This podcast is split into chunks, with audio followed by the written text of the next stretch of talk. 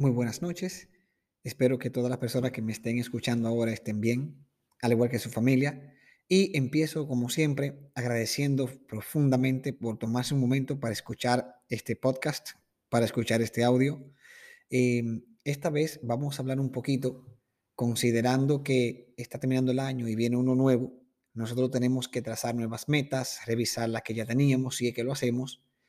Y lo que vamos a compartir hoy o ahora, en este momento, es una práctica súper, súper amigable y esencial que nos va a ayudar a nosotros a hacer nuestro propio plan de metas o plan de desarrollo, porque normalmente, como ustedes saben, solemos crear un plan en la mente, pero se nos va, se nos olvida, no, tenemos muchas cosas, entonces hay una práctica que nos ayuda muchísimo a nosotros a poder plasmar en un documento nuestra propia meta y poder hacerle seguimiento y ver hasta dónde llegué.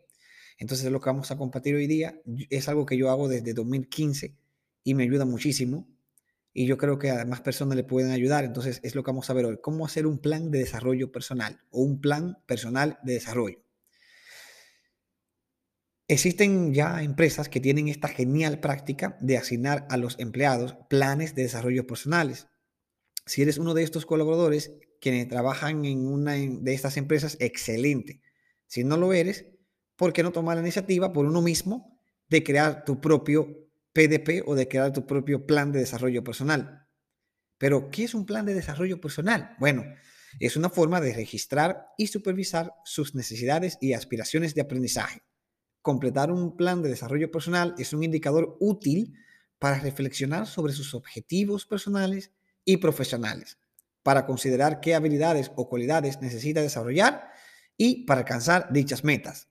Pero la pregunta es, ¿por qué crear un plan de desarrollo personal? ¿Por qué tengo yo que hacer esto? Bueno, este plan proporciona un enfoque, te ayuda a trazar un camino hacia tu versión de éxito, lo que tú quieres lograr, y le permite tomar mejores decisiones y le impide dar pasos hacia atrás. Un buen plan también te permite planificar y volver a encarrilarte cuando las cosas van mal. Un plan claro es beneficioso para su salud mental especialmente, ya que un sentido de determinación a menudo puede ayudar a reducir el estrés y la ansiedad. Qué interesante, ¿no? Un plan de desarrollo personal te ayuda a estructurar tu pensamiento. Planificamos y pensamos constantemente en nuestra cabeza, pero muy a menudo pasamos por alto detalles importantes y no creamos una estrategia realista para realizar ese plan. Es por eso que muchos planes, entre comillas, se quedan en nuestros sueños, ¿no? O se quedan en sueños.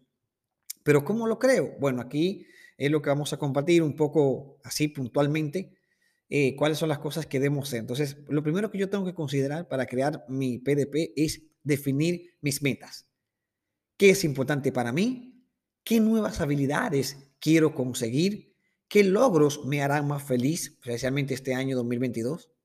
Asegúrate que las metas que te propongas sean SMART. Ya conocemos esta metodología, ¿no? Priorizar. Tenemos que, de las metas que me propongo, ¿cuáles son las más importantes? Tengo que establecer una fecha límite. Si tengo una meta, pero no sé cuándo quiero lograrla o cuándo quiero alcanzar ese objetivo, es probable que nunca suceda. Debo entender mis fortalezas. ¿Cuáles son mis fortalezas claves? Si no estoy seguro de la respuesta, vamos, preguntémosle a amigos, preguntémosles a demás familiares. Debo reconocer oportunidades y amenazas que pueden existir. ¿Cuáles son mis hábitos o acciones que pueden ser una amenaza para el logro de esa meta? Desarrollar nuevas habilidades. Si mi objetivo es avanzar a la siguiente etapa en mi carrera, tendría que aprender nuevas habilidades, ¿no? Tomar acción o tener apoyo. ¿Quién puede ayudarme a alcanzar esas metas? Siempre buscar un mentor. Eso es interesante y siempre lo aconsejo, un coach. Medir el progreso. Es importante reconocer que está, que está avanzando y escribir las cosas que estás haciendo bien, ¿no? Si algo no va bien, ¿qué puedo hacer de manera diferente?